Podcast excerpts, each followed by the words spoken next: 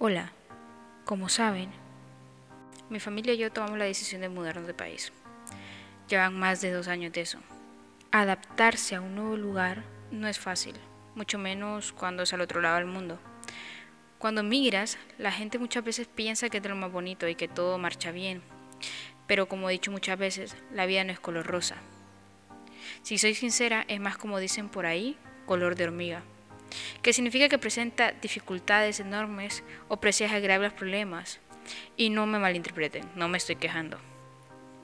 La vida se pone color de hormiga cuando estás pasando por un gran cambio que es difícil de procesar como migrar, por ejemplo. La gente tiende a pensar que con migrar la vida se va a volver color rosa, que su vida va a mejorar mágicamente, que va a ganar mucho dinero y que los problemas van a desaparecer. Y a veces te pintan así la vida en el extranjero, hermosa y sin problemas. Nadie te habla de las dificultades, de los choques culturales, de todo lo que se enfrenta. Llevo dos años, dos largos años fuera de mi país, y no hay día en el que despierte deseando estar en mi hogar. Y es que llámeme loca, pero llevo dos años aquí y sigo sin sentir esto como mi hogar. Sigo sin sentirme aceptada en esta sociedad, sigo sin adaptarme. Y ustedes tal vez escuchen esto y piensen, esta man se queja y yo quisiera estar allá. Yo en algún punto pensé lo mismo, cuando escuchaba a las personas que estaban fuera diciendo que querían regresar. Ahora comprendo.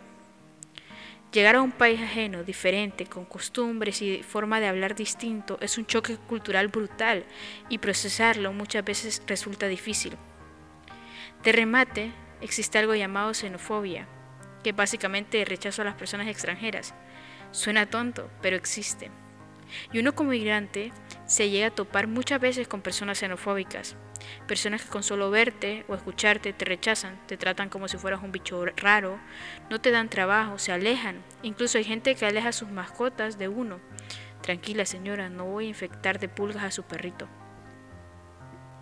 Y tranquilo, no estoy diciendo que si migras te vaya a pasar eso, y mucho menos estoy diciendo que todos aquí son xenofóbicos, solo te estoy contando un lado de la historia que muy pocos cuentan.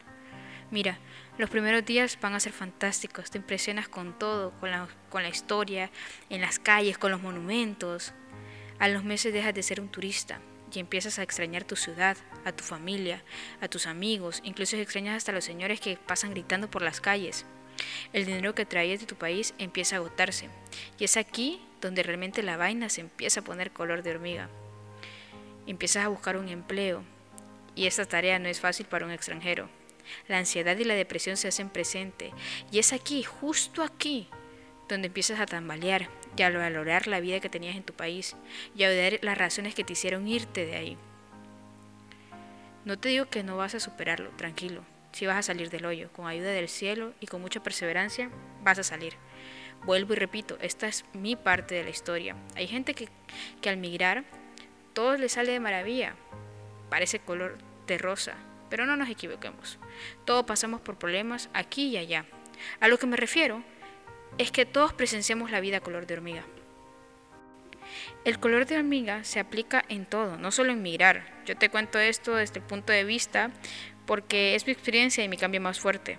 Pero se aplica a todo, en el amor, amistad, familia, estudios, en la vida en sí. Pero no todo es malo. Cuando el color de hormiga se presenta, podemos ver los pequeños detalles, lo positivo de las situaciones. Yo sé que a veces cuesta verlas, pero están ahí. Por ejemplo, yo, a pesar de tantas cosas, he aprendido a valorar cada vez más a mi familia y el esfuerzo de mis padres. Conocí otro país y otra cultura, aunque a veces choque con esta última. Aprendí a ver lo bonito de mi cultura, a apreciar más mis amistades, he madurado, aprendí a luchar por mis sueños, he aprendido a levantarme y a luchar para que un día este sea mi hogar. Comprendí que la vida color rosa realmente no existe.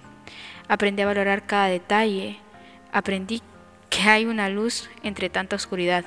Lastimosamente, muchas veces empezamos a valorar algo hasta que ya no lo tenemos o estamos lejos, cuando realmente siempre estuvo ahí. E incluso puede que nos quejásemos de esto. Pero cuando ya no está, empezamos a extrañarlo y a desearlo de vuelta. La vida da mil vueltas y cambia de color todo el tiempo. Por eso cuando la vida se torne color de hormiga, trata de ver las cosas buenas de esta. Trata de ver esas pequeñas lecciones de vida Valora lo que tienes, valora tus costumbres, valora cada pequeño detalle de tu vida actual. No esperes a que cambie brutalmente para hacerlo.